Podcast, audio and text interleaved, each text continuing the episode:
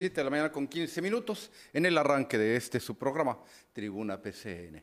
Le saluda con mucho gusto Juan Arturo Salinas en este día, en este viernes 11 de marzo. Ya huele, como que ya quiere oler a primavera. Este fin de semana, recuérdelo también, cambio de horario y en cuestión de unos días más, cambio de estación ya a la primavera el clima ya va cambiando, ya los tiempos en los que sale el sol, se mete el sol, ya van, ya van variando. Volvemos, volvemos nuevamente a nuestros climas, para algunos más preferidos. Gracias, gracias a usted que se encuentra en casita. Ahorita déjeme recordarle, más bien yo lo recordé, déjeme leer, decir es que lo encuentro rápidamente, un escrito muy breve de este afamado eh, literato Jorge Luis Borges. José Luis Borges, le decía el, animal ignorante de, Vicente Fox. Pero bueno, nuestra historia reciente está repleta de estos mandatarios que no les faltaba nada para rebuznar. Vicente Fox yo creo que se llevaba las, las palmas. Le decía, le agradezco mucho a usted de verdad el favor de su atención, que se encuentra en casita, disfrútelo, tenga this Friday, ya viernes, y como dice Ramón Quiñones, hoy toca. Gracias también a usted que se encuentra en trayecto a su centro de trabajo.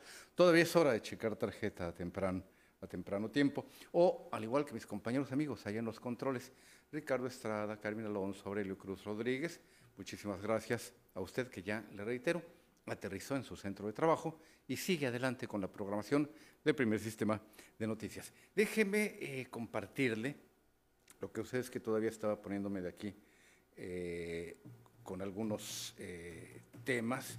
Déjeme compartirle unas imágenes a, reserva de los, de los temas que unos instantes más vamos a, abordar. Te envío por ahí, Karim, un par de, un par de eh, imágenes, porque no había tenido oportunidad desde el pasado lunes, lunes 8 de, de marzo, en que usted lo sabe, fue, al igual que en el resto del país y del mundo, conmemorado el día 8 de marzo, el Día Internacional de la Mujer. Una fecha que con anterioridad, hasta hace todavía algunos años, y se lo digo porque directa o indirectamente eh, llegué a participar en algunas actividades vinculadas precisamente al Día Internacional de la Mujer. La organización de la cobertura en los medios de comunicación que me tocaba en suerte encabezar, coordinar, el impulso al mismo tema, el apoyo a, algunas de las personas, obviamente en este caso a las mujeres involucradas en esta, en esta fecha. Allí de la mano precisamente de las pioneras del feminismo en Baja California, pues supe de eh, los nombres, de personalidades como Olimpia de Gauche, quien pues es en su momento, la Francia del siglo XVII XVIII, si mal no recuerdo, me inclino más por el XVIII, se lo quedó a deber, eh, una de las pioneras en cuanto a la promulgación de los derechos de la mujer, al igual que ya había habido una promulgación de los derechos del hombre, Olimpia de Gauche lanza sus eh, escritos en cuanto a la proclamación de los derechos de las mujeres. Porque el 8 de marzo 130 trabajadoras del ramo textil mueren calcinadas eh, cuando inician un movimiento de inconformidad, usted lo sabe, eran los años en que las jornadas laborales eran tremendas y son encerradas por sus propios patrones en una fábrica en Chicago, 1800 y tantos, y mueren estas 130 trabajadoras. No me queda la menor duda de que el hombre varón, eh, ser humano, pero no la especie en lo general, sino particularmente nosotros los hombres. Le quedamos mucho a deber a lo largo de nuestra historia a las mujeres, sería muy cínico no reconocer, no admitir todo lo que también hemos propiciado en, en perjuicio de las mismas mujeres. Y hay quien sí considera que las mujeres no deben de ir detrás de nosotros, sino a nuestro lado. ¿Y por qué no? Muchos otros tantos temas, incluso adelante, caminando, corriendo, con sus propios elementos, con sus propias fortalezas, con su conocimiento, con su educación. Recuérdelo, estamos hablando de apenas unas cuantas décadas, apenas quizás un par de generaciones, cuando el futuro laboral de las mujeres estaba muy, muy restringido. Su familia, en lo general, si es que se podía hacer el entorno laboral, maestras, enfermeras, actividades que no minimizo. Lo que sucede es que las mujeres difícilmente podían ser la directora del plantel, la directora del hospital, era la enfermera por lo general y le reitero, no menosprecio este tipo de labores, todo lo contrario, lo respeto, lo admiro y lo quiero. En este sentido, y hay también mujeres maestras, mujeres enfermeras, a quienes yo quiero muchísimo, con toda el alma. Pero vuelvo al tema veíamos una sociedad todavía muy encerrada en este aspecto, al igual que también lo fuimos con relación a los géneros alternativos, las personas de diversas sexualidades. Pasa el tiempo y nos damos cuenta de que puede haber una mujer médica, una mujer profesional, una mujer abogada, una mujer escritora, neurocirujana, astronauta, lo que usted quiera, con muchísimas, con muchísimas potencialidades, que nada le pide a un hombre. Sin embargo, la parte triste y lamentable es que a la par de este desarrollo también han venido creciendo las agresiones en contra de las mismas mujeres y el 8 de marzo, en consecuencia, se ha convertido en una fecha en la que muchas de ellas expresan la rabia, el dolor, la impotencia, y, me quedaría en esta parte, el dolor de haber perdido a un ser querido.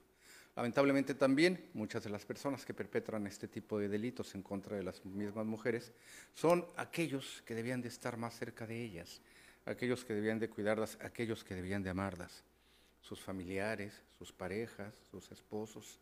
Y allí ya entra una dinámica en la que es muy, pero muy difícil tener un seguimiento en materia de seguridad a beneficio de ellas. Sigo con usted, sigo con el tema, pero también sigo con las llamadas. Inicio con las llamadas, mejor dicho. Rosalilia Jiménez, doña Rosalilia, buenos días, adelante y bienvenida. Bueno, buenos días, licenciado.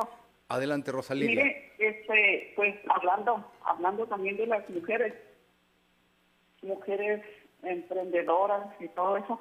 Este, mire, yo le, yo le, yo le recomendé a mi hija, porque ella también está en la manifestación, pero, pero no es de esos que andan ahí este, haciendo destrucción y pintando, porque este, yo se lo dije, este, pues de por tenemos una Tijuana toda de, descuidada, lo digo, y todavía van a andar eh, pintando, vandalizando y eso. Y dijo, no, yo voy a andar con los profes, porque de la universidad.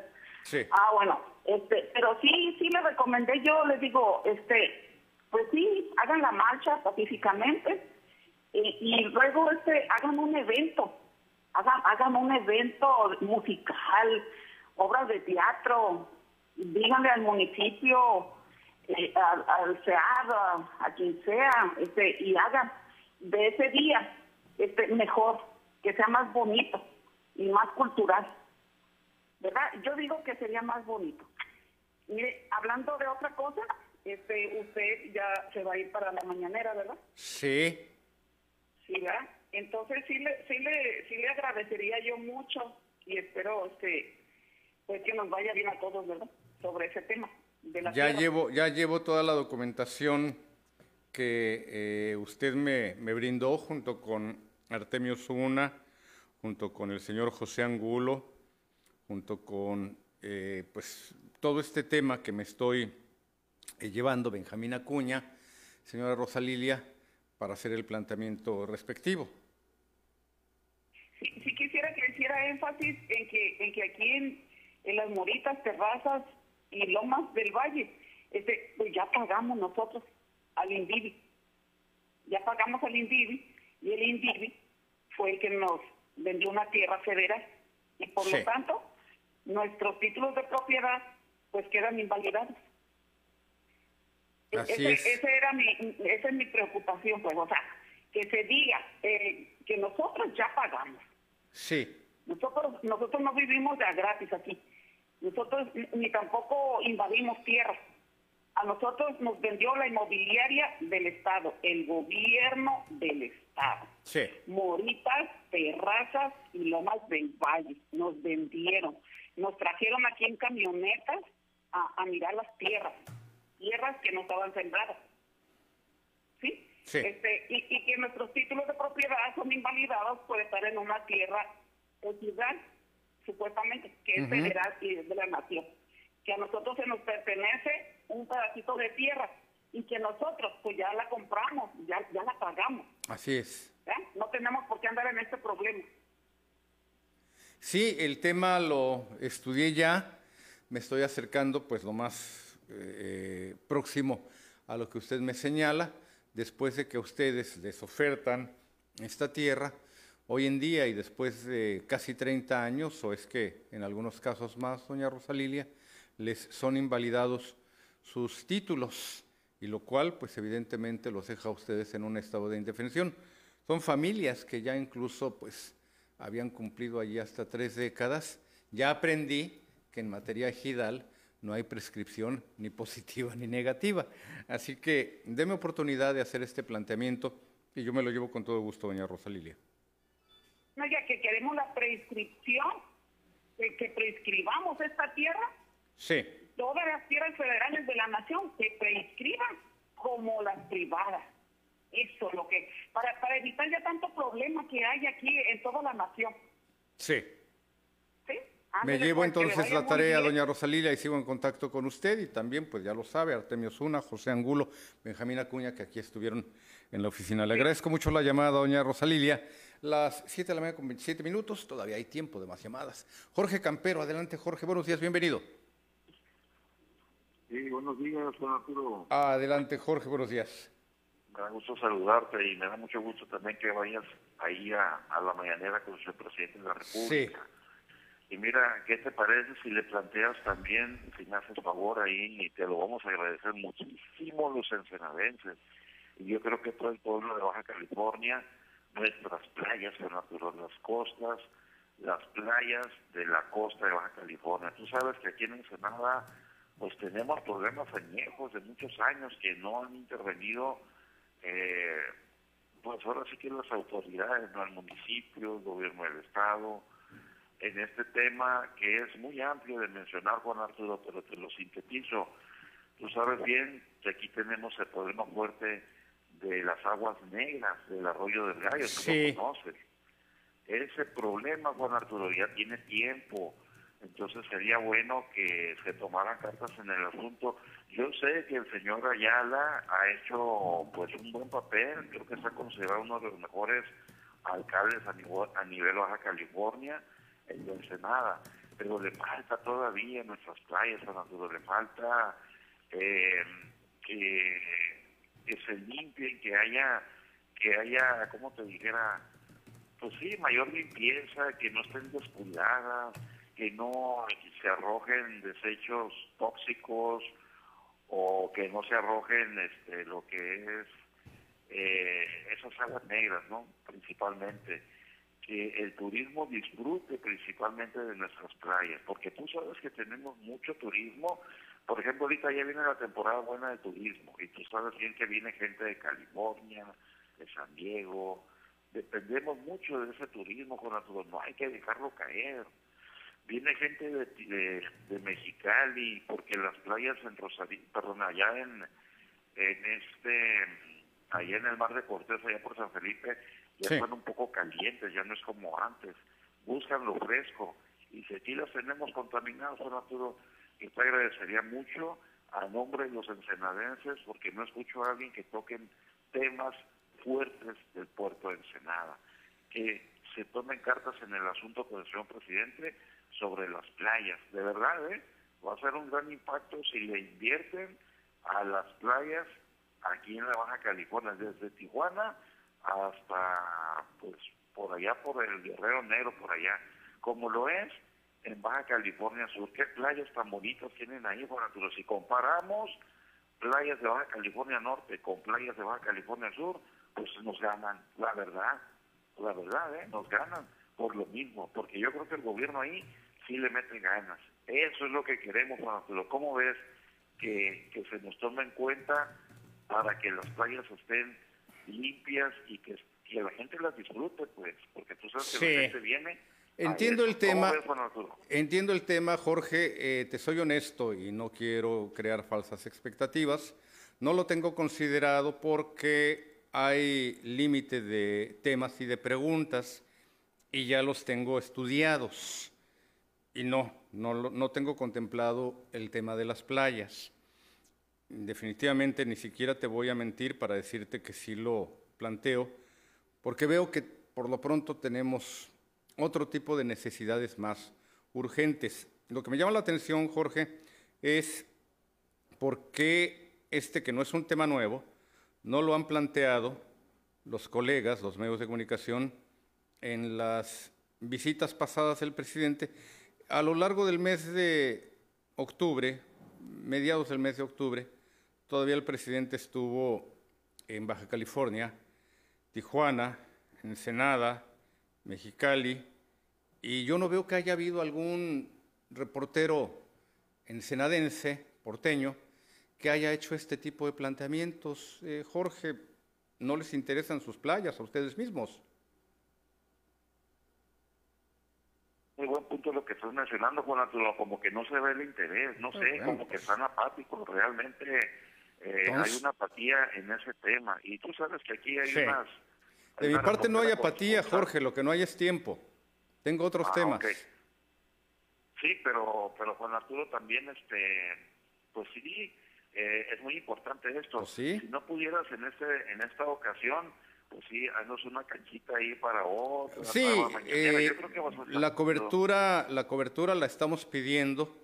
Incluso yo solicité ya con la gente del área de comunicación de eh, Presidencia de la República que nos den una mayor presencia, sobre todo porque dan fechas conforme al tipo de medio al que pertenecemos y yo ya les demostré con pruebas que no somos un medio local, que así nos, nos anotaron.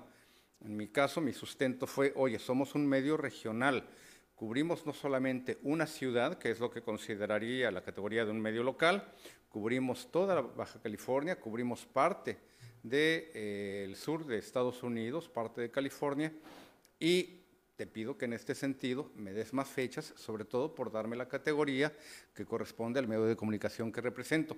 Me lo llevo en futuras visitas.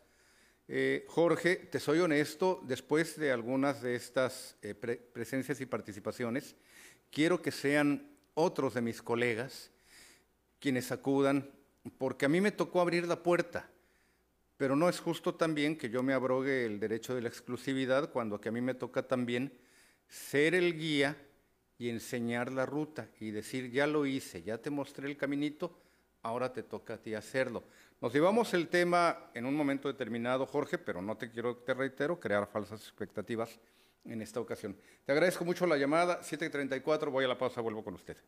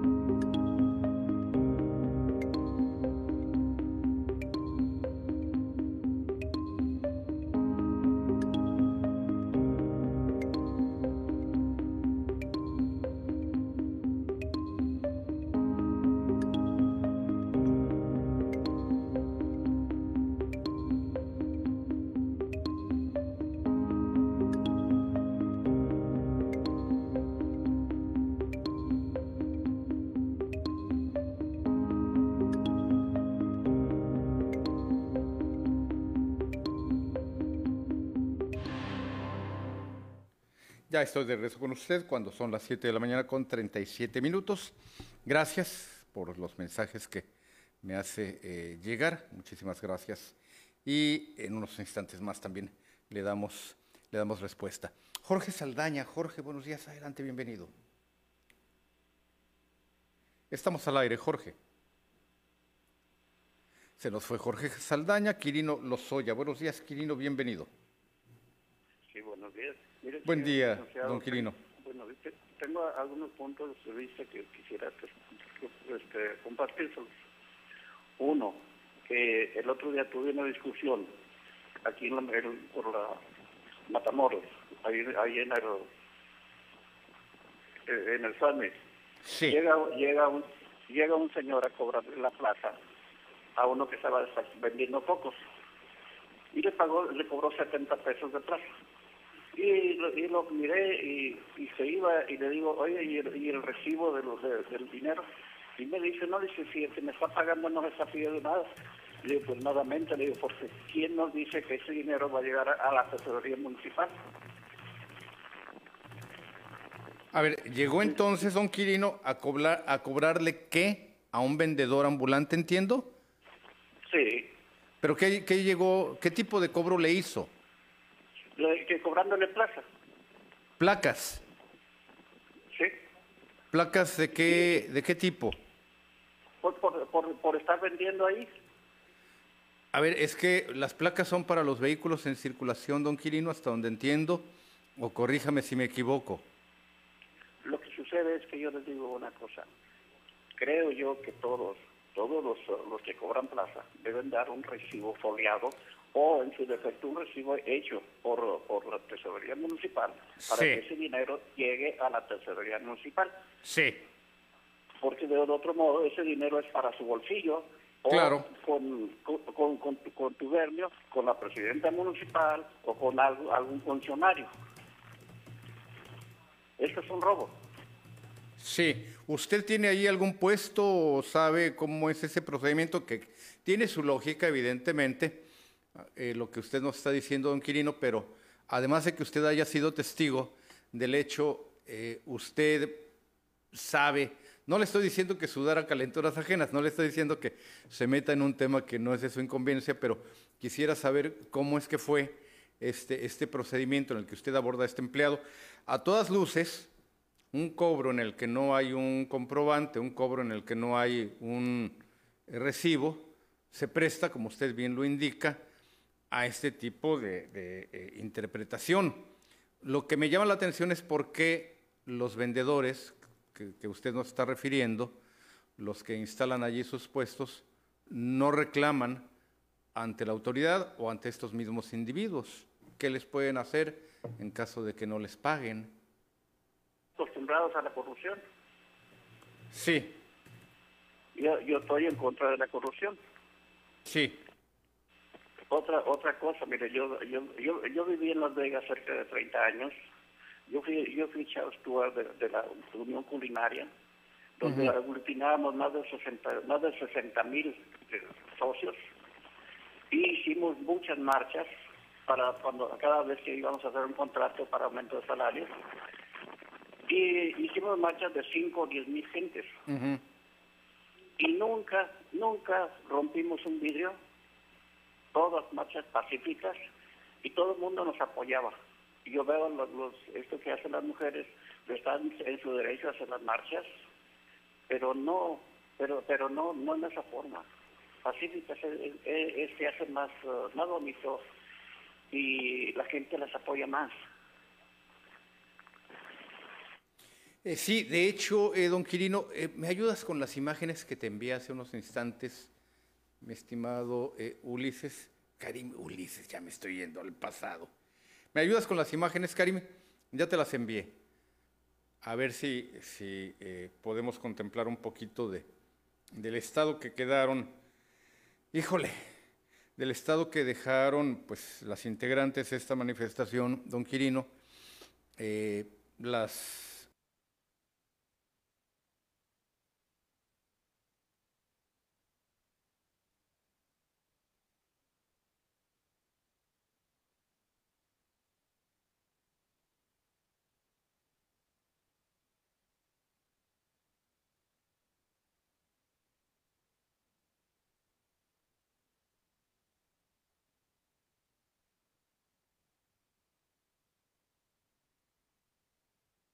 de quizás poco más de media pulgada. Imagínese el trabajo que debe de costar romper uno de estos vidrios. Yo no rompería ni el de la ventana con tal de no cortarme, así que imagínese en este caso. Y pues totalmente eh, pintarrajeadas las eh, estaciones del CID, de la ruta troncal, los monumentos, los pedestales también de los monumentos en donde pasaron las integrantes de esta marcha. Eh, coincido con usted en este punto, eh, don Quirino, son manifestaciones que lo que están haciendo es reflejar todo este dolor, todos estos hechos que han vivido y experimentado las mujeres. La parte que también debemos de ver como sociedad es que en términos generales, muchas personas muy cercanas a las mujeres son quienes han propiciado. Esa fotografía no me salió este, tan, tan nítida, tan clara. Tendría que haber quitado la, tarjeta de memoria de la cámara que he colocado en el parabrisas del, vehículo para que viera cómo quedó eh, esta avenida. El lunes 8 de marzo por la tarde era totalmente intransitable. El martes, martes 8 de marzo, era totalmente intransitable el Paseo de los Héroes por esta marcha, por esta situación. Es doloroso, porque finalmente va a tener que ser con recursos públicos que hacen falta para muchas más cosas, don Quirino. Eh, a cargo del erario municipal va a correr la limpieza y la rehabilitación de estos, de estos espacios. Así que, pues, le reitero, es muy lamentable que hayamos llegado hasta este tipo de situaciones, de extremos. Es muy lamentable también, desde luego, no hay que dejarlo de lado, la violencia de la que han sido objeto las mujeres. Y aquí, aquí es donde nos encontramos precisamente en este punto. Si son válidas estas expresiones de violencia en contra de la violencia que las mismas mujeres también han sufrido. Don Quirino, le agradezco yo mucho la llamada. Tengo en la línea a Manuel Vidauri. Don Manuel, buenos días, bienvenido. Adelante. Juan Arturo, buenos días. Buen día, don Manuel. Oye, pues qué bueno que las muchachas se arman de valor. Deberían de armarse más, con armas más sofisticadas. Y transuente que vaya pasando ahí para que le demuestren sus inquietudes, sus frustraciones, ahí que evaluación gente y todo eso. Porque lo que no hacen con el hombre que las trató mal, lo hacen con los monumentos. Esas mujeres están aptas para a, entrenar boxeo, lucha libre, darse de alta en la Guardia Nacional, en la Marina, todo eso, y exigir que las metan en un frente de persecución de delincuentes. Yo admiro mucho su valentía, su arrojo, y las apoyo.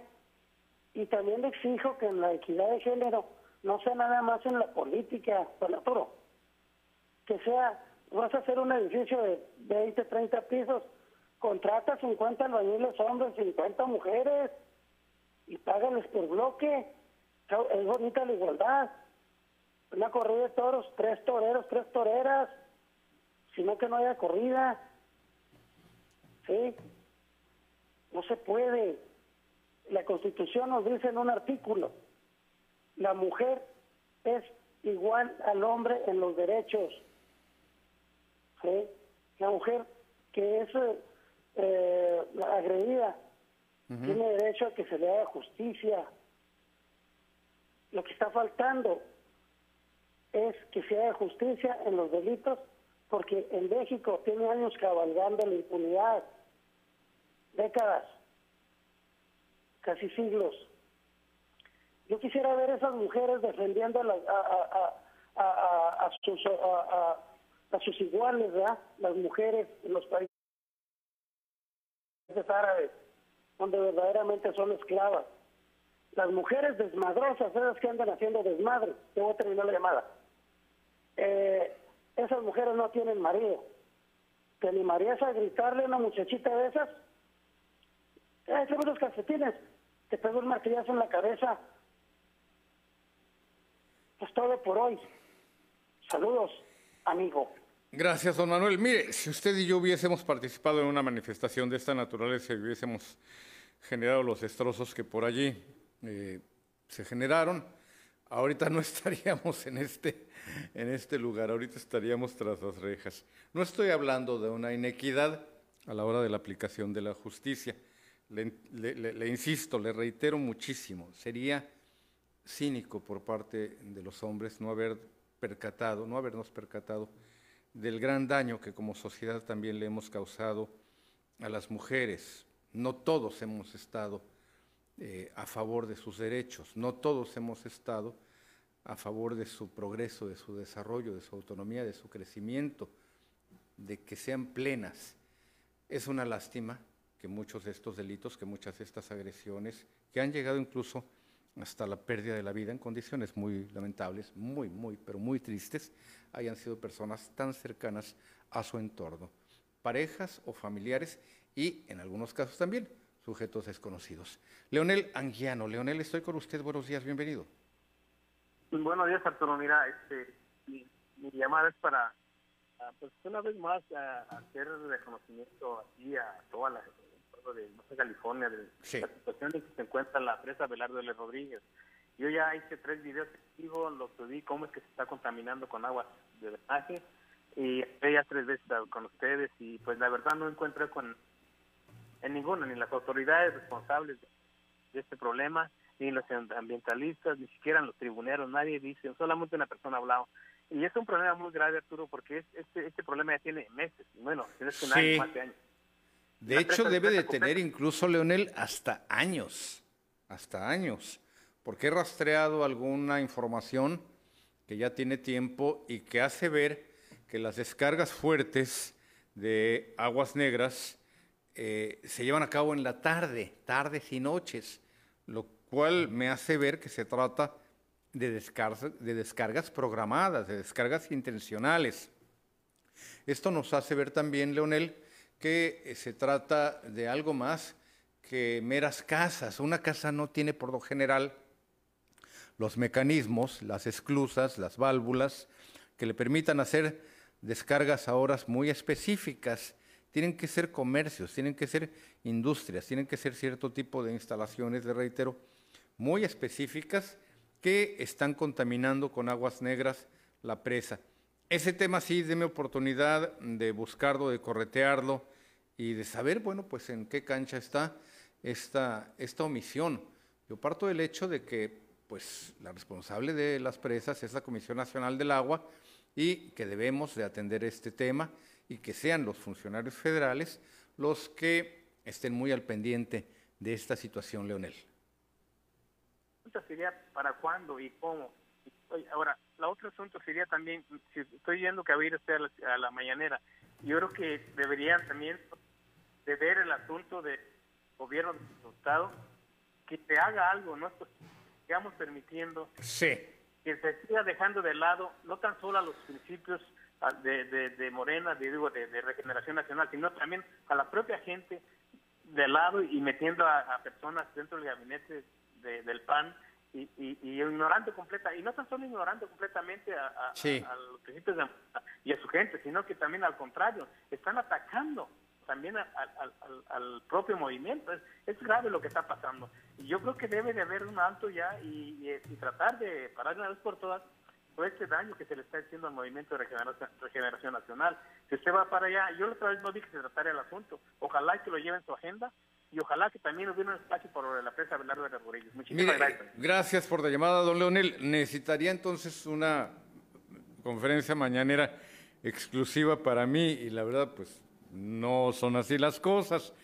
Tengo también algunos otros temas, por ejemplo, fíjese nada más, y ojalá que haya manera de tener incluso otra interlocución, otra representación del gobierno federal en Baja California en términos de algunos temas pendientes que eh, le toca allá también a la capital del país atender y ordenar atender. Tijuana, por señalarle algo, por señalarle un punto clave, carece de un delegado de la Secretaría de Relaciones Exteriores. Estoy seguro que esta oficina, ubicada en la Plaza Pabellón, Boulevard Paseo de los Héroes, eh, es una de las más activas de todo el país por lo que toca la gestión de los pasaportes y todo lo que tiene que ver con la Secretaría de Relaciones Exteriores, que no solamente emite pasaportes, emite otro tipo de, documentos eh, apostillados, eh, las, las eh, constituciones de las asociaciones, de las sociedades anónimas, etcétera. A Relaciones Exteriores le toca una serie de actividades y de trámites. Pues bien, no hay un delegado y a la hora de tramitar un documento, en este caso un pasaporte, pasan meses, meses y más meses. Así que ese es un tema. En este momento no tengo contemplado el que usted me acaba de decir, Leonel, ya tengo los temas preparados, necesitaría toda una mañanera para mí, pero con gusto a lo largo del año, y estoy luchando precisamente porque nos den más fechas y también poder acudir a algunas otras actividades propias de eh, comunicación de Presidencia de la República, coberturas en algunos otros estados de la República, por señalar de algo, estoy seguro que eh, vamos a plantear a lo largo de estos próximos meses ese tema. Ricardo Sánchez, don Ricardo, buenos días, adelante, bienvenido. Bueno, buenos días, Juan Arturo. Adelante. Primeramente, muchas felicidades y que Dios te cuide y te proteja y todo lo que vas a hacer por nosotros, por bajar californianos, que Dios te ayude y que las cosas salgan mejor, mejor de lo que tú te imaginas. Primero Dios. Con todo deseo. Y que le digas, de parte mía, y un abrazo, ah, caray, al presidente de que no está solo, estamos con él y ahora más que nunca vamos a apoyarlo para que él siga ahí porque lo merece. ¿eh? y que todo salga mejor, Arturo. Y un abrazo para el señor presidente y con todo cariño, Dios te cuide y que regrese sano y salvo. Gracias, don Ricardo. Gracias, Ampayer. Muchísimas gracias. Y como le digo, primero Dios. Artemio Osuna, buenos días, Artemio, bienvenido. Artemio, estamos al aire. ¿Qué tal, Arturo? ¿Cómo estás? Buenos días. Buenos días. Pues mira, Arturo, este, pues nada más para desearte que que, haya suerte y como dice el presidente, la suerte también cuenta. Ah. Entonces, este, y, pues la propuesta y recordar, recordar exactamente la propuesta que nosotros estamos haciendo con respecto a la presidencia de la República y a de la tierra, y en sus cinco puntos que están sintetizados. El primero es que, como en Baja California, el 40% de la tierra habitada está bajo explotación por fraude, se está pidiendo que se categorice el delito grave de fraude con terrenos nacionales, de especulación con ellos. Ese es el primer punto muy importante, porque así como en la cuarta, en la cuarta transformación, la, la, corrupción es el punto principal y no estaba especificado en la ley, tampoco el delito de fraude con tierras nacionales está especificado en la ley. Segundo, que se haga el decreto presidencial de la expropiación de la tierra en Tijuana, aplicándolo cautelarmente de inmediato. Este decreto es muy importante porque esto quita, de, borra así la corrupción y se, y se va a, la, expropiación de la tierra. Segundo, pedir un decreto de prescripción social agraria de la tierra, ya que no lo hay en la Constitución. La prescripción agraria, hay miles y miles de colonos que están dentro de terrenos ejidales y están siendo explotados tanto por los que provocan las invasiones como por los ejidatarios mismos y por los fraccionadores públicos y privados. Entonces se debe haber un decreto de prescripción social agraria, igual que lo hay para los terrenos particulares. Sí. Cuarto, la desaparición del INDIVI. Ese es otro y cualquier otro instrumento que se use como agente de bienes y raíces. No debe haber intermediarios entre la tierra y el gobierno federal. Y quinto, que el derecho profesional nos, nos, nos, este, nos, proteja, nos protege en nuestros derechos sobre la habitación, sobre la vivienda. Esos son los cinco puntos que se deben de, atacar ahí y que van especificados en nuestra propuesta para la presidencia de la República y que tienes tú en tus manos. Pues muchas gracias. Estoy tratando de, de esta manera de que el público también conozca cuáles son nuestras propuestas que están, vamos a llevar a México a la presidencia de la República por, por medio tuyo, Arturo y muchos, mucha suerte. Muchísimas gracias. Ya nos reunimos, ya me reuní con los maestros que saben de la tierra. Sabe todo el mundo muy bien que yo, pues, en materia de derecho agrario y toda esta parte, híjole, se me hace que la voy a reprobar, pero espero que no, aunque sea que me pasen extraordinario. Ya me enseñaron mis maestros, Benjamín Acuña, la señora eh, Rosalilia Jiménez, eh, José Angulo, Artemio Zuna, que solo hay tres tipos de tierra en el país, terrenos nacionales, terrenos estatales y propiedad privada. Ya con eso ya, ya avancé y ya me llevo unos buenos kilos de, documentos, pues para ir leyendo en el avión, aunque ya algunos ya también los estuve leyendo, para saber cómo formular las preguntas. También espero la asesoría a este respecto del diputado Marco Blasquez. Ese tema sí me lo llevo. Pido disculpas a quienes me acaban de señalar algunos otros temas, Jorge Campero, Leonel Anguiano, porque no son temas que yo ya tuviera considerados. Y esto pues no se prepara de un día para otro, se prepara con mucha anticipación, porque hay que llegar documentado. Espero en coberturas poder llevar y hacer estos planteamientos allá en Palacio Nacional. Me voy a la pausa, vuelvo con usted.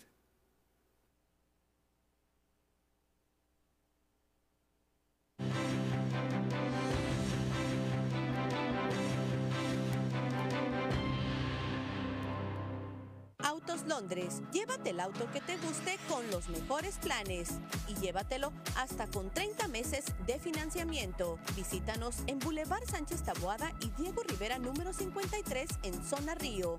Autos Londres, una gran selección de autos disponibles para ti nacionales e importados. Te ofrecemos trato directo de lunes a sábado de 9 de la mañana a 7 de la tarde.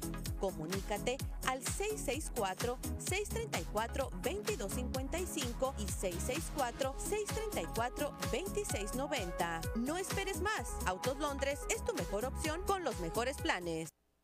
Aprender para Avanzar es un programa de Corporativo ANSAR, conducido por Elvia Garaizar, todos los sábados de 2 a 3 de la tarde a través de Canal 45 de Televisión Abierta, Canal 87 de Easy y en el Canal 29 de Ensenada y en Radio AM, a través de la tremenda 1030, Z13 1270, Radio Enciso 1310 y a través de Facebook en nuestra página PSN en vivo.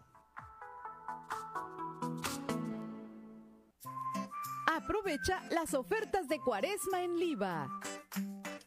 Queso Monterrey, 2.50 la libra. Filete tilapia, bolsa de 2 libras, 6.99. Atún Dolores en agua aceite de 5 onzas, 2 por 3 dólares. Visítanos en nuestras dos sucursales.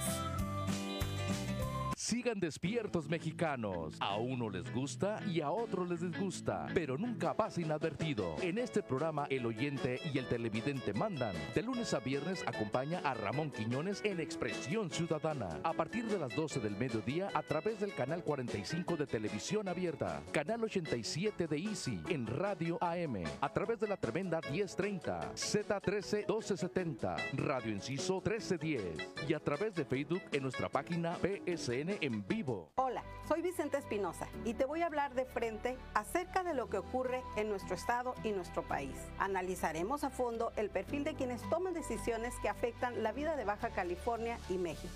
Aquí buscamos que todas las voces sean escuchadas y tomadas en cuenta. Nos vemos todos los sábados de 6 a 7 de la tarde a través del canal 45 de televisión abierta, canal 87 de Easy y en el canal 29 de Ensenada en Radio AM a través de la tremenda 1030, Z13 1270, Radio Inciso 1310 y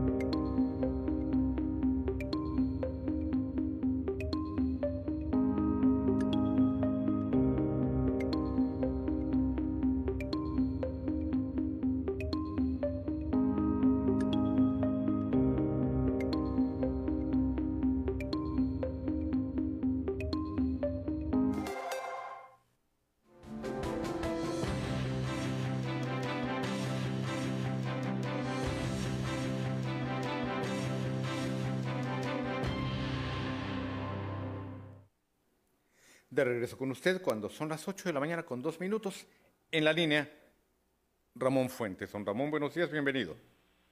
Aquí, mira, con la paciencia del sabio, esperando a mi turno. Dígame, adelante. La paciencia de Job, Job Fuentes. Oye, amigo, te hablé Bueno, es que eso es más bíblico, lo de la paciencia de Job. Sí, Sí, me, da risa porque yo de la Biblia, como dijo Peña Nieto, nomás la leí, pero no me acuerdo qué dice. Usted nomás la leyó, la, leyó la Biblia, pero no toda, como decía Peña Nieto. ¿Eh? Oye, Juanito. Dígame. Ya me, sacaste, ya me sacaste la risa, mi hermano. Sí. Oye, fíjate que te hablé de una Juanito, para desearte lo mejor, que te la pases muy bien.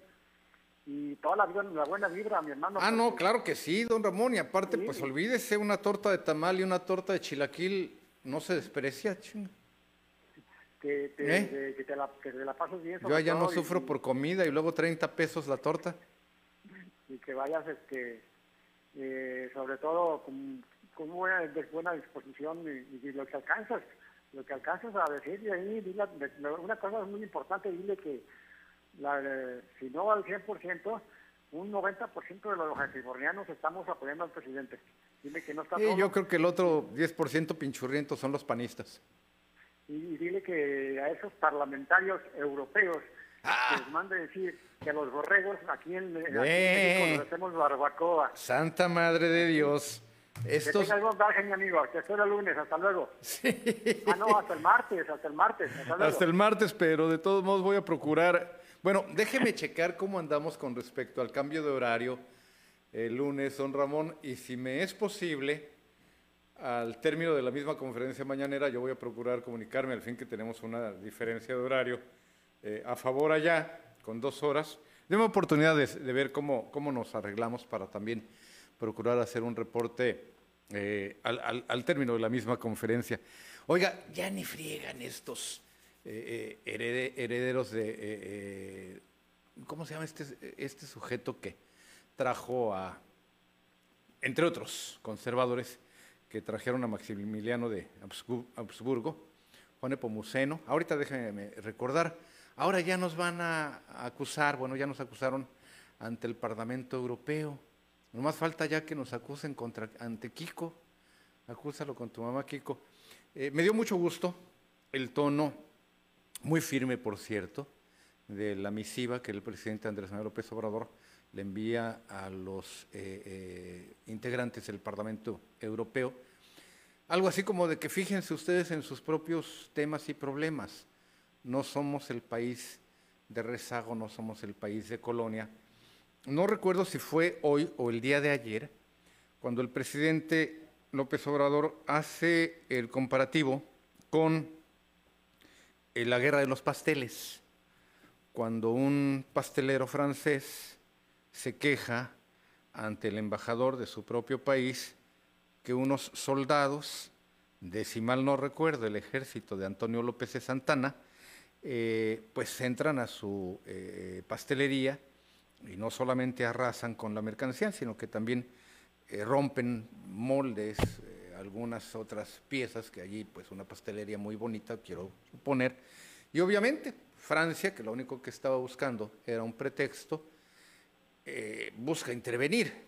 Eran los momentos más difíciles para eh, la naciente República Mexicana, cuando pierde por una parte eh, la mayor parte de su territorio, después de esta guerra, Texas, Texas se anexa a Estados Unidos, y Francia ve a México muy vulnerable.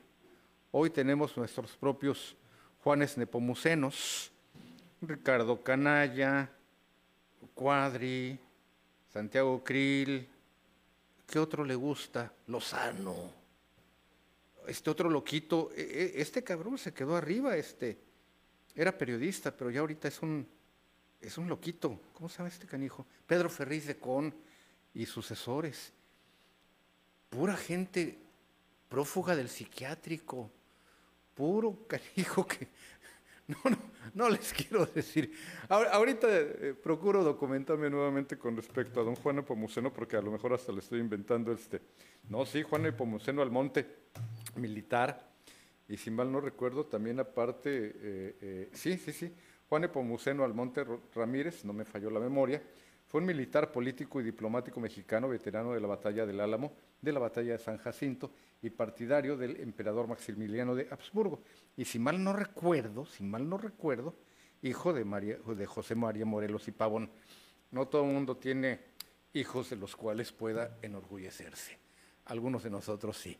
Jorge Horta, buenos días. Adelante, Jorge, bienvenido. Estamos al aire contigo, Jorge. Sorry, ya te me andabas durmiendo. Un coyotito. Sí, estaba acá esperando a ver, a ver si me hacías caso, mi querido a, ver a qué hora dejo de decir tanta tontería junta. Adelante, Jorge. ¿qué pasó? Oye, este, pues para decirte que el día de hoy te van a reunir la Asociación Ganadera de Tecate esta reunión la tiene anualmente y es para definir las políticas y las maneras que van a trabajar, ya que sabemos que Tecate es el productor de carne para todo el estado de Baja California pues de ahí se derivan pues la manera de los alimentos, las políticas y todo lo que concierne a el, el acto ganadero de toda la región. También este, van a hablar acerca de la necesidad de tener rastros más productivos para, la Asociación Ganadera de, Baja California, casi casi, porque aquí en Tecate ya desde hace más de 15 años que no se cuenta con rastro, hay que ir a, otros tipos de rastros fuera de la ciudad para hacer la matanza del ganado. Así lo informó Antonio Edad, quien es el director de, esta asociación. Y por otro lado, también decirte que el día de hoy eh, la Oficina de Bienestar va a estar haciendo los pagos a todos los adultos mayores que, que cobran en ventanilla en el Teatro de la Ciudad. Regularmente este pago lo realizan ahí en las oficinas que tienen junto al viejo Seguro Social, pero ahora por cuestiones de la veda electoral se trasladan al Teatro de la Ciudad a todas aquellas personas que cobran en ventanilla exclusivamente. Así es de que pues ese es el reporte que te tengo y te deseo muy buen viaje allá a nuestra tierra, mi querido Arturo. Ahí te encargo unos pambazos.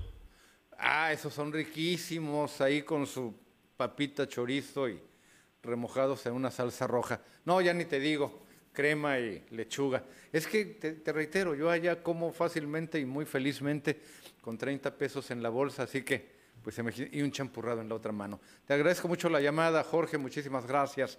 Antonio Colorado en la línea. Buenos días, Antonio, bienvenido. Buenos días. Estoy con usted. señor, este, yo tengo un problema. Tengo, les pongo, yo tengo 78 años. Señor Colorado, nada más un, favor, un favorzote. Se escucha una música en su línea, en su llamada, que espero que no nos distraiga o que no distraiga a la hora en la que yo trate de responderle respecto al problema del que usted me está hablando. No sé si tiene algún aparato encendido. No, ya le apagué, le bajé la, ah, ya le apagó. el volumen de la televisión. Sí. A ver, mire, tengo 78 años yo, le voy a poner el problema. Sí. Y que mi mujer tiene 68. En noviembre del día 16 fuimos al centro y mi mujer se tropezó y se le quebró el brazo izquierdo. La llevé al seguro porque yo tengo, soy, derecho derechohabiente y soy de esos de, ¿cómo se dice? De las enfermedades. Sí. Este, bueno, que ya tenemos este, seguro para la vida, pues. Entonces, presionamos. Entonces, este, desde el día 16 de noviembre, nos traen a las vueltas y no, han, no le han operado a mi mujer el brazo. Entonces pues, le, le pusimos una especie de plástico para que no le doliera. Acabo de ir yo a esta semana y este y me, y me dan que hasta mayo me van a dar este consulta. Van a ver al, al, doctor, el doctor va a ver a la señora pero desde entonces yo la hago operar, yo la cura. Me mandaron a rehabilitación. Yo quisiera ver en qué forma o si alguien me puede ayudar para que operen a mi mujer.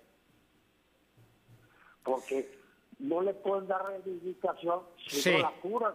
¿Quién soy yo? O no sé qué, qué o, o quizás soy más torpe.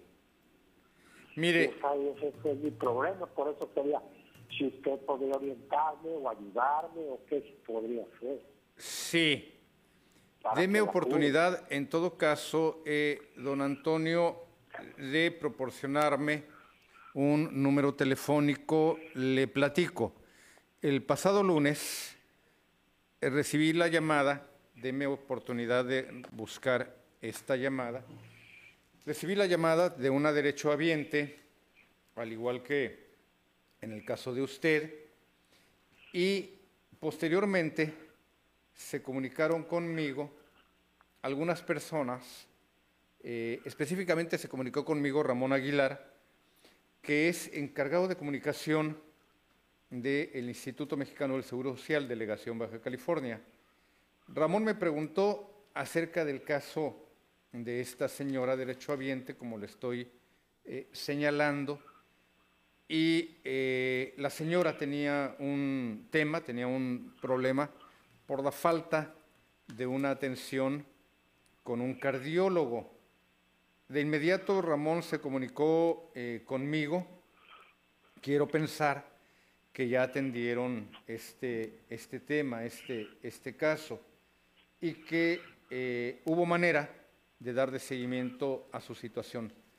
Deme usted en todo caso, eh, don Antonio, un número telefónico al cual nos podamos comunicar o se pueda comunicar el equipo de eh, Ramón Aguilar, que estoy seguro que están muy atentos, porque él me dijo, te escucharon por monitoreo una queja con respecto al servicio del, del IMSS, del Instituto Mexicano del Seguro Social, y ya yo le di el teléfono de la señora eh, que me está eh, haciendo esa, esa denuncia. deme un número telefónico, don Antonio, yo lo voy a dejar aquí en todo caso en la oficina.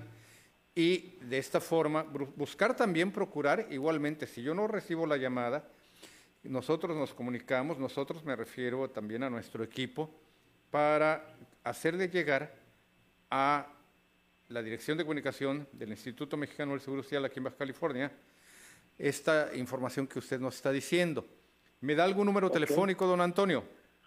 Sí, 664. Sí. 77 65 600. Ok. A ver, se lo voy a repetir para corroborar. No vaya a ser que quedemos aquí con algún número pendiente. La de Tijuana 664 y es el 776 5600 o como usted me lo leyó 77 doble 7 65 600. ¿Estamos en lo correcto? Sí, perfecto. Entonces, ¿qué tipo de médico, qué tipo de atención atiende a su, a su esposa, eh, don Antonio? Se supone que es la de los huesos, de eso de los, ¿cómo se llama? Este, un quiropráctico, ella qué tiene osteoporosis, tiene alguna lesión. No, no, es que se cayó y se le quebró el, el brazo. Sí. Es el sí. traumatólogo. Traumatólogo. Traumatólogo, sí, no es quiropráctico, ya necesita ahí una intervención a cargo de un eh, eh, especialista. Sí, entonces... Yo tengo, una, yo tengo una radiografía en la cual está el hueso casi separado. Sí. Entonces le pusimos una cosa para que no se le moviera el brazo para evitarle el dolor. Sí. Pero desde el día 16 de noviembre damos vueltas y no está el doctor y, y vueltas y vueltas y se gasta en el transporte y uno con la pensión no nos alcanza para el transporte. Entonces, acabamos de ir y ahora nos dicen que para el martes a ver si nos ven. Sí. ¿En qué, ¿en qué clínica la atienden? ¿En qué clínica atienden a su esposa, don Antonio? ¿Y en qué colonia vive usted? Yo estoy haciendo el Infonavit Soler. Sí. Y allí donde me, supuestamente me deberían de atender es en la clínica 20, allí en la carne 5 y 10. Es a donde hemos estado yendo, que no nos han dado un seguimiento. Ya a mi mujer le dieron, le hicieron exámenes, le hicieron la radiografía, le hicieron todo eso, que para darnos la fecha de operación. Sí. Pero es la fecha que no nos no la operan ni le dan fecha de operación ni nada. Sí. Y lo que nos dan es una cita para, ahorita tenemos una cita para el martes que a ver qué nos dicen. Pero si ahí nos tienen hasta mayo, Ajá. 28. Entonces, la mujer no puede dormir, hay que estarla cubriendo en las noches, hay que estar ayudándola a que se levante, sí. porque el brazo, el brazo no le, no le ayuda. Claro. Y eso lo estoy, lo estoy este, batallando yo. Y tengo 78 años y también es un, es un problema para mí. Sí, es una gran Porque, dificultad. pues, cuando yo tenía 26 años yo corría 10 kilómetros. Ahora me da miedo caminar una cuadra. Sí. Eso, eso es uno de los problemas. entonces yo la ayudo a ella y todo, pero nos traen a las vueltas. Claro. Vamos, a, vamos al seguro. En el seguro nos, nos dieron una cita el otro mes, no fue el doctor, y nos tuvieron tres horas y media, cuatro horas. Sí. Y a las cuatro horas a todos los viejillos y a todos los quebrados y a todos nos mandaron a la fregada. Sí, don Y no nos dejaron, no nos dejaron, no nos dieron doctor. Y ahora fuimos y una muchacha nos atendió muy bien, pero nos manda este con una, una doctora Sí. que es de rehabilitación. Yo entiendo que la, la No, la rehabilitación sería después, se sí. La rehabilitación sería después de la intervención quirúrgica. La rehabilitación no puede ser previa porque, pues no, le puede hasta causar ahí un daño severo a la articulación. En fin, los especialistas saben de ello. Me quedo, me quedo, don Antonio, con sus datos. Entiendo que conforme nuestra edad avanza, nuestras fuerzas menguan y entiendo también el, eh, pues, suplicio que usted, con la edad que me dice referir, eh, tiene que hacer, los sacrificios que tiene que hacer para ayudar a su esposa, por pues sus, sus fuerzas ya también van menguando. Le agradezco mucho la llamada, don Antonio. Vamos a estar pendientes y yo le hago llegar, yo le hago llegar a nuestros amigos allí que nos han estado eh, monitoreando y muy pendientes. Les agradezco de verdad también el hecho de que atiendan estos reclamos que usted escucha aquí en Primer Sistema de Noticias. Don Santiago García, estoy con usted, don Santiago. Buenos días, bienvenido. Estoy con usted, Santiago. La pausa y regresamos con don Santiago.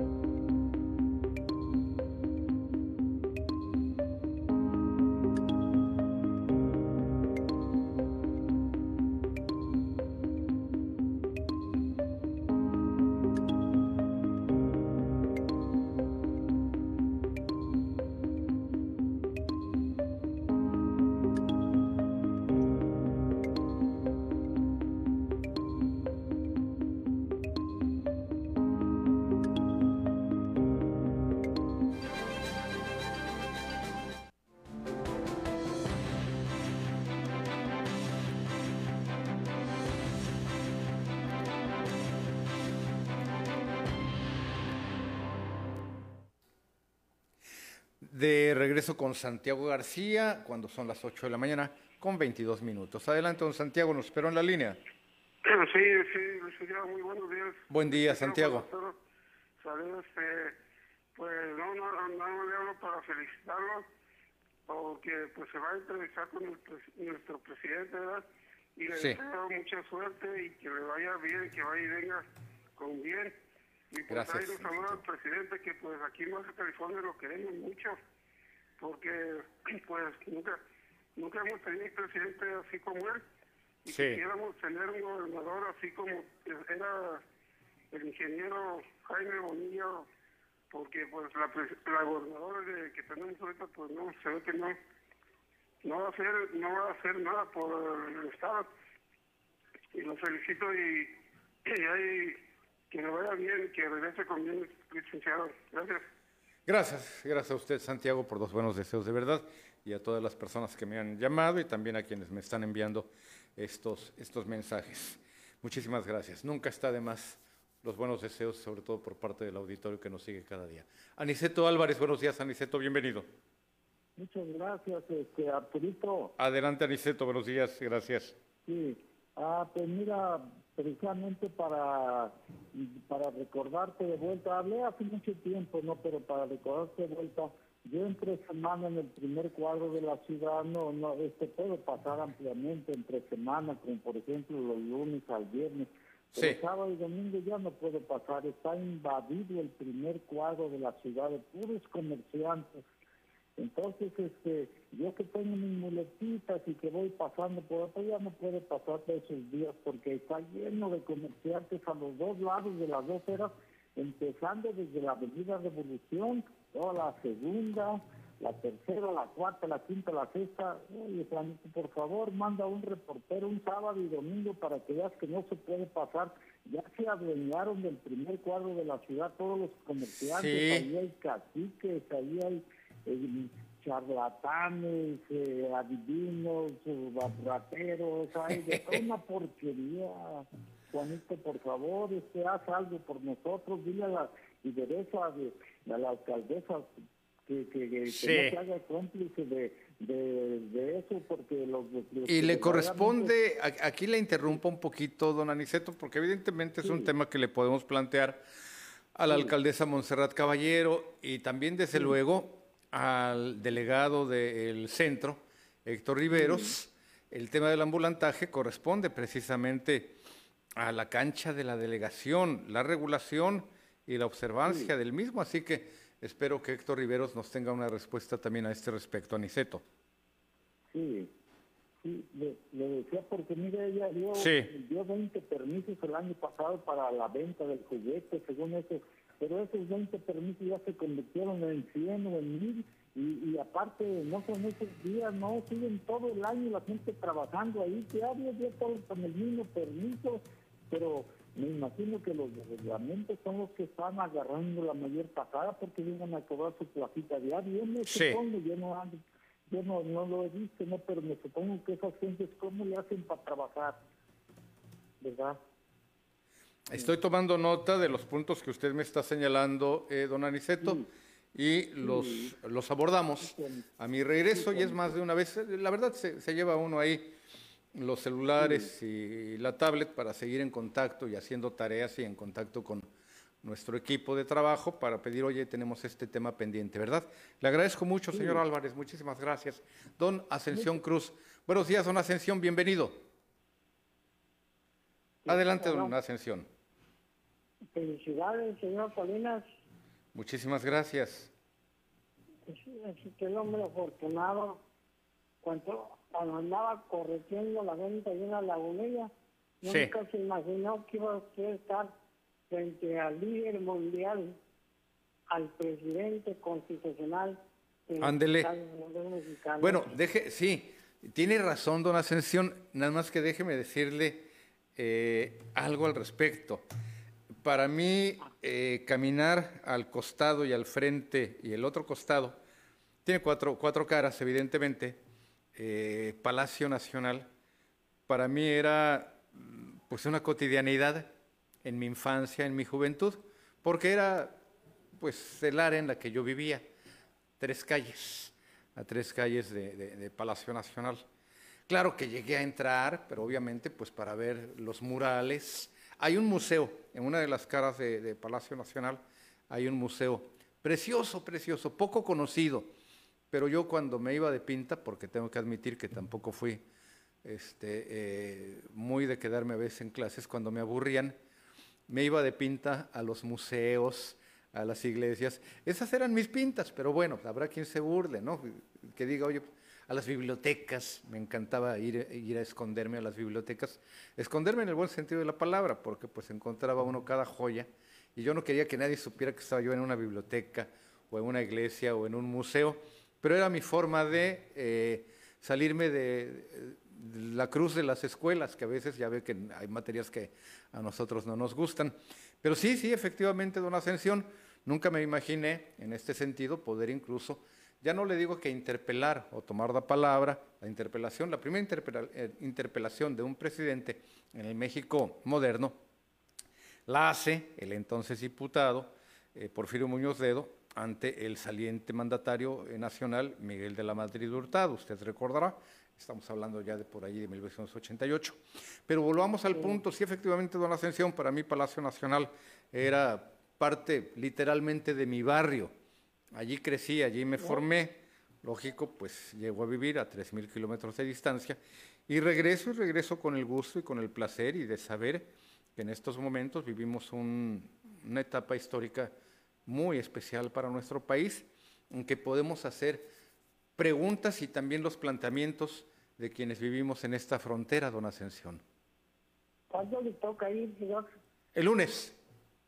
El, lunes este que viene. No le escuché. El lunes este que viene. Este lunes que viene, sí. Ah, ok, para estar al pendiente. Sí. Aunque yo salgo porque tengo que ir también a una imprenta, ya hice la cita ya en la capital del país, ya, ya he hecho algunas gestiones para pues ver algunas otras opciones para nuestro trabajo editorial, don Ascensión. Pues muchas felicidades, señor Salinas. Ojalá que usted sea la sección y ponga el alto nombre de los periodistas, ¿verdad? Eh, este, ¿Qué más puedo desearle? Pues, yo creí que era afortunado desde que nació, nació en México. Sí. Bueno, ¿y, qué le parece que le permite usted pasar a lo siguiente. Es, con respecto a los que ya recibimos la pensión universal adelantada y los que la van a recibir. Yo les sugiero que ahora que tengan 60 ditos en la mano, no corran a los casinos. Los casinos en todo el mundo están diseñados para que todos pierdan y, se vayan a los perros, guarden su dinerito, como dice el obrador, para que coman bien y tengamos para pues un medicamento o algo que se puede comprar, ¿verdad? Sí. eso es lo que, pues de todo corazón le sugiero de la manera más atenta y respetuosa, no a los casinos no a correr a, a Coppola en drogarse o a abonar, ¿verdad? Mantenerse en casa con la familia y vivir en santa y sagrada paz. Pues es cuanto puedo ofrecerles de la manera más humilde, señor Salinas. Don Ascensión, muchísimas gracias y también muchísimas gracias por sus buenos deseos. A propósito de nuestra ciudad, déjeme eh, referirle que hay un par de materiales que quiero compartirle a usted y que tienen que ver con un tema que de un tiempo a la fecha ha llamado poderosamente la atención aquí en nuestra frontera, particularmente por lo que toca a Tijuana.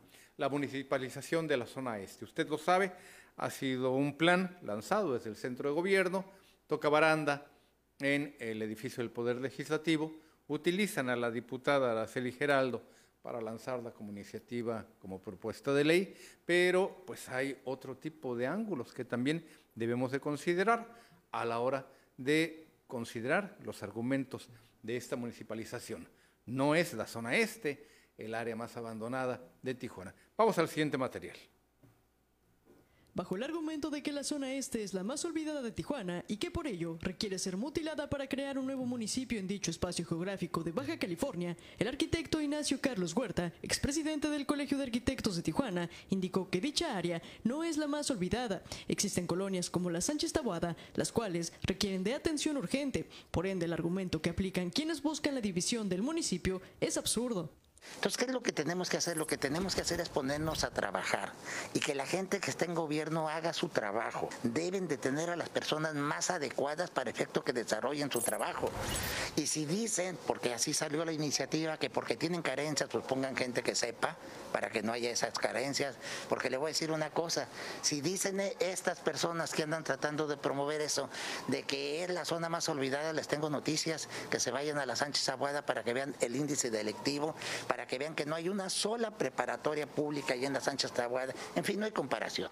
Añadió que el discurso que se ha difundido de que con la municipalización de la zona este servirá para que Tijuana sea una metrópoli es errónea, puesto que ya es una metrópoli y no solo eso, sino que es una metrópoli binacional.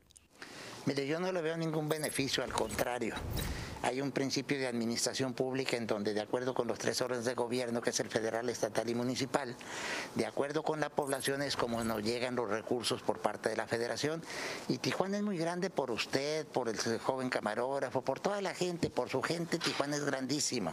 Nosotros nacimos un 11 de julio de 1889, o sea, tenemos 132 años.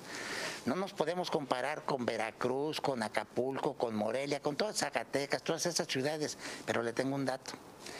El año pasado rebasamos Ecatepec, que era el municipio más poblado del país, y obtenemos ahorita el primer lugar por la densidad de población. Por lo tanto, nuestros recursos son muy interesantes para efecto de que Tijuana la fortalezcamos como lo que es, no como lo que dicen estas personas que andan ahorita que quieren que sea una metrópoli. No, Tijuana ya es una metrópoli. Ya estamos dentro de la ley precisamente de planeación a nivel nacional como metrópoli, pero voy más allá. Nosotros somos una metrópoli binacional por nuestra contundencia y cercanía con San Diego y con todo lo que viene siendo el área aquí de San Isidro, Chulavista, National City, etcétera, etcétera. Puntualizó que en lugar de buscar la división, se debe optar por la unión y el fortalecer toda la ciudad como lo que es, desde cada uno de los sectores, tanto sociales como gubernamentales no es correcto de que alguien quiera cercenar, la quiera dividir, la quiera mutilar, porque no se merece eso Tijuana. Tijuana nos ha dado mucho a todos los que estamos aquí y es el momento de que todos, todos los sectores, voy a decir, la fortalezcamos para que crezcamos más, pero ya no nada más en solo, solamente en crecimiento, que empecemos a desarrollarnos urbanísticamente, económicamente y socialmente. Es importantísimo la responsabilidad social y gubernamental que deben tener los servidores públicos y nosotros como ciudadanos para fortalecer a nuestra querida ciudad. Con imágenes de Carlos García, informó para Primer Sistema de Noticias Nazul López.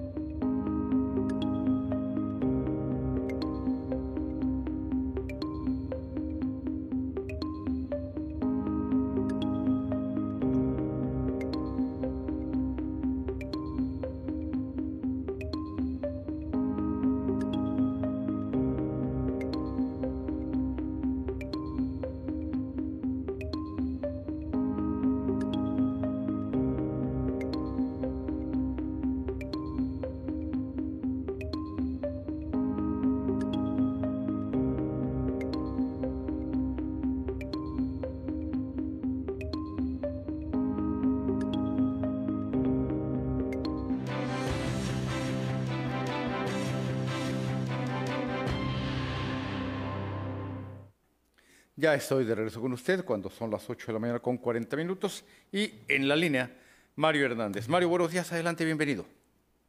Buenos días, licenciado. Adelante, Este, Mario. Sí, buenos días. Buen día, estamos al aire. Eh, licenciado, este, quería preguntarle este, que si usted no sabe qué está haciendo la, la presidenta. ¿Qué está la haciendo la presidenta? Pues muchas la cosas. presidenta Montserrat, porque, porque pues acá yo vivo acá por, por Los Pinos y este, específicamente en la 3 de octubre. Aquí nos tienen bien olvidados con los baches, licenciado.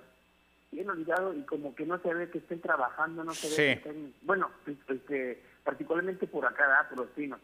Ajá. que yo ahora en Navidad este, fui allá al, ¿cómo se llama? Por allá por el hipódromo. No, hombre, una super colonia, una colonia muy bonita y todo el rollo. Pero para acá, de las 5 y 10 para acá, todo está bien olvidado. Sí. Y, y no, no, hay, no hay ni siquiera limpieza.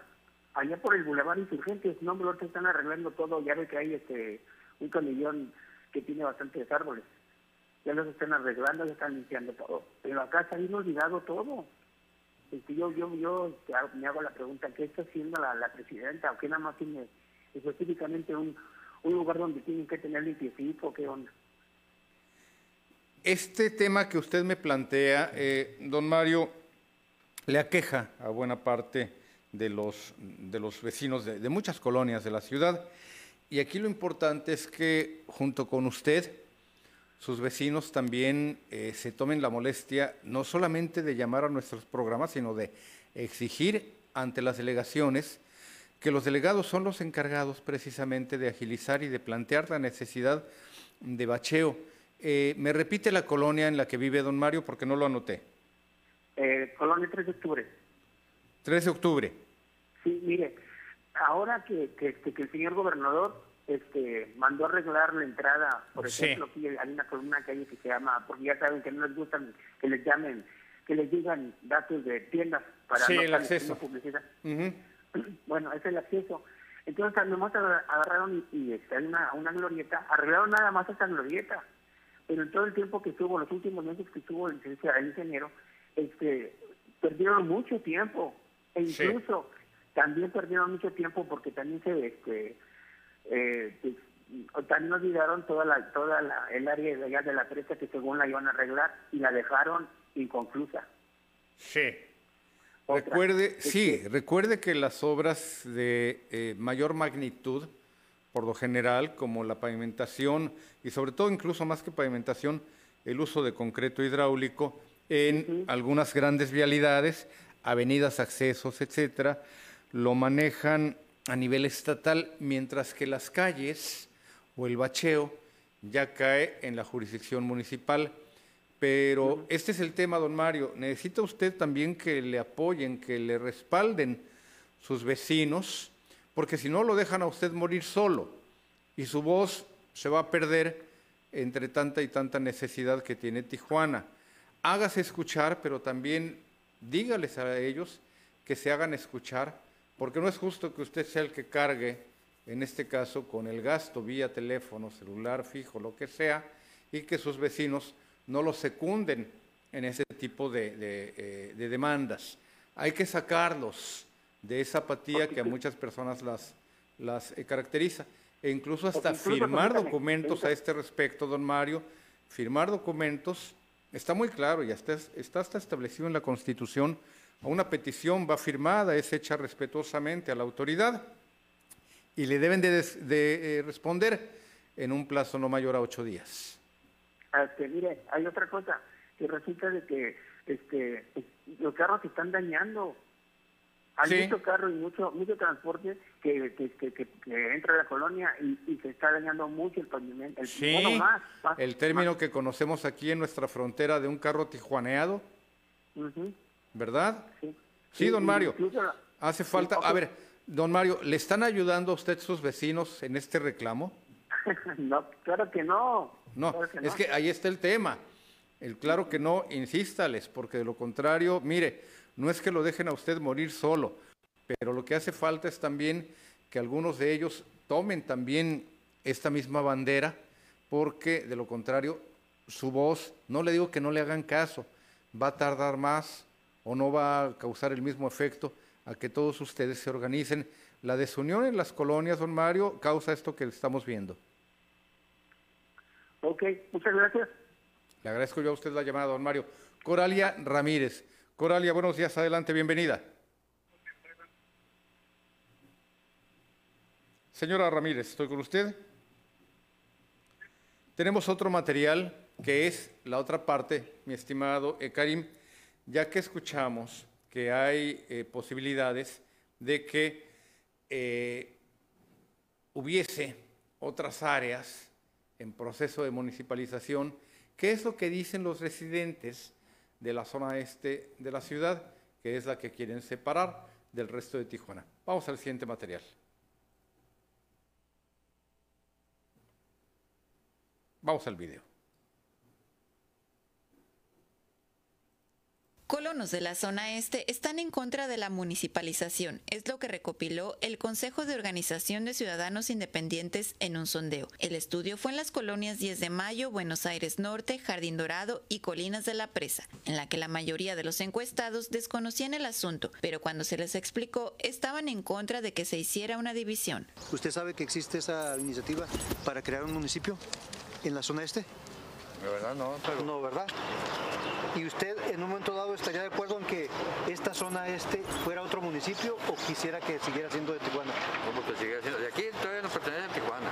¿Usted quiere seguir Sí, siendo de Tijuana? Sí, porque aquí ya estamos en corto de aquí de Otay, pues ya... ¿Y estaría de acuerdo en que esta parte fuera eh, otro municipio? ¿O que siguiera siendo Pues- Tijuana? Pues no sé, hijo, Tijuana creo yo, porque más, más por Tijuana. Usted, O sea que... Usted se siente de Tijuana, nos- pues. Nosotros pues venimos de Chiapas, decimos, ¿dónde va? A Tijuana. Más está reconocido por Tijuana que otro... ¿Cuánto tiempo tiene usted aquí? Como unos 20 años ya, ya. Por su parte, el coordinador del Consejo de Organización de Ciudadanos Independientes, Carlos Atilano Peña, indicó que en base a los resultados se va a realizar un boletín accesible en relación a la iniciativa que se entregará a los residentes por si en algún momento llegaran a participar en una consulta oficial en el caso de la municipalización y se haga de una manera consciente e informada. Pues estamos corroborando lo que ya habíamos eh, percibido, de que la gente no conoce la iniciativa y la inmensa mayoría están en contra, ¿no? Ellos quisieran seguir siendo de Tijuana y no quisieran una división. Eh, lo que sí reclaman es la mayor atención a sus comunidades en términos de infraestructura, de servicios y de seguridad. A su vez, los ciudadanos manifestaron las carencias con las que cuenta su colonia, como la falta de alumbrado y seguridad. Pues por aquí, por donde yo vivo, mm, hay tiempo que se queda sin luz la calle. Varias partes de la calle se quedan sin luz. Y pues se me figura que está peligroso para cuando sale uno de noche. Porque solamente dando aquí la vuelta casi no hay, no, las lámparas no funcionan muy bien. Pues el alumbrado. El alumbrado, este, las banquetas, que mucha gente usa las banquetas de estacionamiento y es- es una área donde venden los niños del kinder, hay secundaria, hay primaria y eso son los que nos afecta aquí. Por lo que una división no es la solución, sino atención a las necesidades de infraestructura. Con información de Joana Mejía, imágenes de Jesús González para Primer Sistema de Noticias.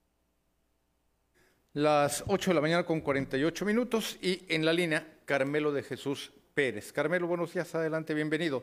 Estoy con usted. Ah, bueno, mire, mire, lo que pasa es que yo escucho PSN Radio. ¿Usted quiso que perdone? ¿Vale? No le escuché lo último, Carmelo. Ah, ah, mire, lo que pasa es que yo siempre escucho PSN Radio. Sí, Y la otra vez, como con el pide ahí a la calle 8, está el señor Algorri. sí. Y, y este, eh, am, le pregunté cuánto me cobraba un, por un contrato, am, ¿cómo se le dice? De arrendamiento, a renovarlo. Sí. Sobre un machote y para que esté bien estipulado. Ah, y me dijo que me iba a apoyar, pero ya no, ya no fui. Y no sé cuánto usted me cobre. A ver, es que no entiendo qué es lo que le van a cobrar, qué tipo de servicio es que, el que usted está buscando. Lo- Lo que pasa es que yo tengo un Infonavit acá por Natura. Sí, Entonces yo lo renté con unos vecinos.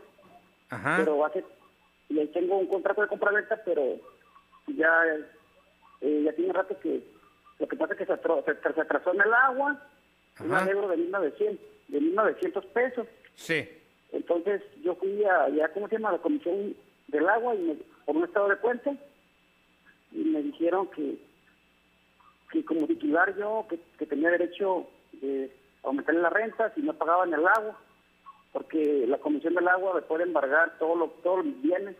Y Sí. como yo no estoy casado, yo no estoy casado, y yo este eh, saqué ese caso Infonavit cuando trabajaba en el Calimán hace como, uy, ya rato, y, es- y este y que está hipotecado por el banco, ¿verdad? claro, era- está con Ruba, algo así, Ruba. Ruba. Con- Sí. Ajá.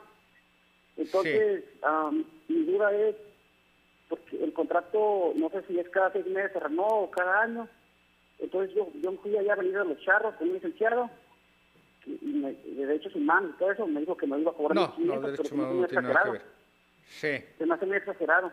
1.500 Sí. pesos, le digo, yo, yo, yo trabajo limpiando carros, y no, no, no tengo ahorita mucho sueldo. le- Sí.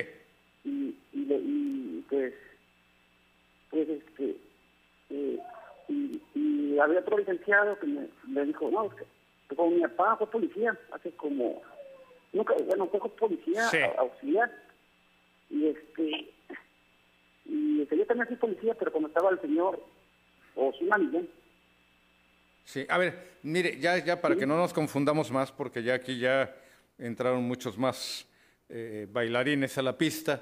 Eh, don Carmelo, usted es el titular del crédito hipotecario. Titular, Sí, ok. Esa casa todavía no está liberada la hipoteca, todavía no está pagada del todo, ¿verdad? no, no, no, no está está usted tiene unos inquilinos que además de retrasarse en el pago de la renta, ya le dejaron allí un adeudo de, de agua. Ajá. Ok, mire, eh, derechos humanos no tiene nada que ver. La Comisión Estatal de Derechos Humanos no actúa en casos de particulares. Punto Oh. uno. Dos, la CESP no le va a resolver tampoco. A la Comisión Estatal de Servicios Públicos lo que le interesa es que le paguen su inquilino, usted o quien sea. Si él no paga, pues partimos del hecho de que usted no pagó. Entonces, por consiguiente, va a ser muy difícil, eh, eh, don Carmelo, que le exoneren de esa deuda. La CESP no, no- en, la, en la- en la Comisión Estatal de Servicios Públicos no saben si en esa casa vive usted, vive su familia, vive un inquilino. Ellos le van a cobrar y le van a cobrar intereses si no hay allí un- una cobertura del adeudo. Con quien usted debe tratar directamente esta situación es con sus inquilinos. Y si su inquilino sigue con este adeudo, y además usted dijo, no sé si el contrato es por un mes, por seis meses o un año. Bueno, el contrato lo debió de haber celebrado usted, don Carmelo, y darle, darle una vigencia, seis meses, un año, por lo general. No sé si sus inquilinos, don Carmelo, le dejaron un depósito. Corríjame si me estoy equivocando. Por lo general ese depósito es para solventar cierto tipo de gastos y por lo Ajá. general se pide un mes o dos meses de depósito. Pero en realidad, don Carmelo, usted solamente tiene una vía, arreglarse directamente con sus inquilinos y de lo contrario acudir a las oficinas de la Procuraduría, bueno, hoy en día es Fiscalía General de Justicia del Estado, a efectos de buscar una mediación. No quizás la cancelación del contrato, habría que ver si hay, por ejemplo, otro tipo de adeudos, otro tipo de daños, pero sí exigir que cumplan y que cubran con sus eh, eh, obligaciones, que es el pago del agua. Don Carmelo, no recurra ni a la CESP ni a Derechos Humanos. Un abogado, un buen abogado le puede ayudar en este caso. Allí lo que usted tiene que ver es qué tanto le conviene. Entiendo también ¿Qué tanto le conviene? Va a tener que hacer un desembolso en un momento determinado. El abogado le va a cobrar sus honorarios, desde luego. Lo que también tiene que usted que entender, don Carmelo, es que su eh, crédito sigue vivo. Todavía no ha finiquitado esa hipoteca. Por consiguiente, tiene que tomar cartas en el asunto.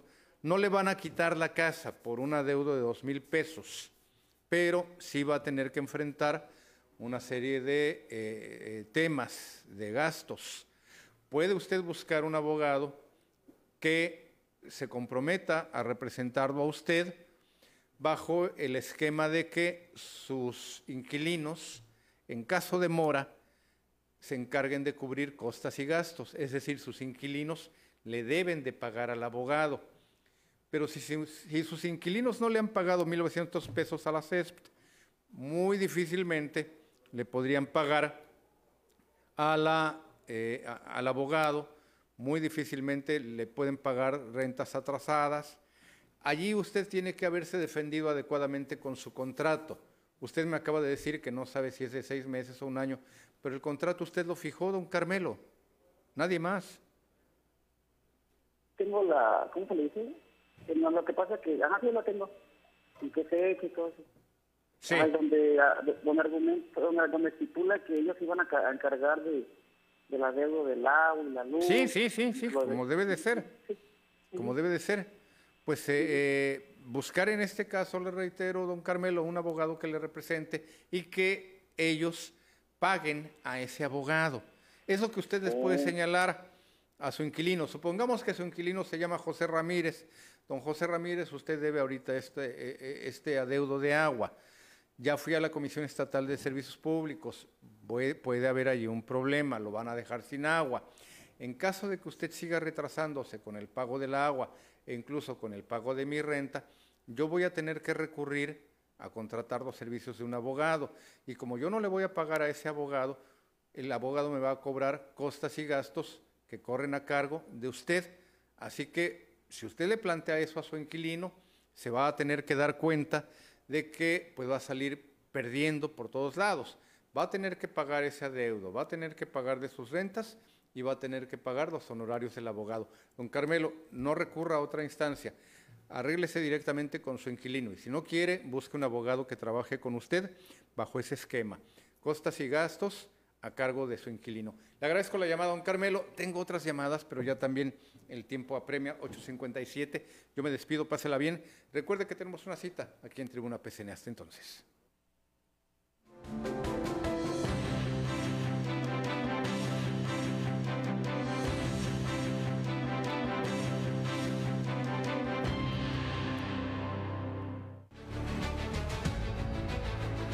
Se pierda la mañanera del presidente Andrés Manuel López Obrador. A partir de las 5 horas de lunes a viernes, con los temas que importan a todo México. Seguridad, salud, programas sociales, la gasolina más cara y la más barata. Los temas fronterizos, las noticias falsas, el pulso del país en la conferencia de López Obrador que PSN le presenta a través del canal 45 La Voz del Pueblo y 87 de Easy, así como en sus distintas señales de radio. La tremenda 1030 AM, XEWS 620, Radio Z13 1270, Radio Inciso 1310, XEWX 1420, la 1150 en Mexicali y nuestras plataformas de PSN en vivo de Facebook y nuestro portal psn.si. No se pierda Cuarto Poder, el programa que marca la línea editorial de Primer Sistema de Noticias.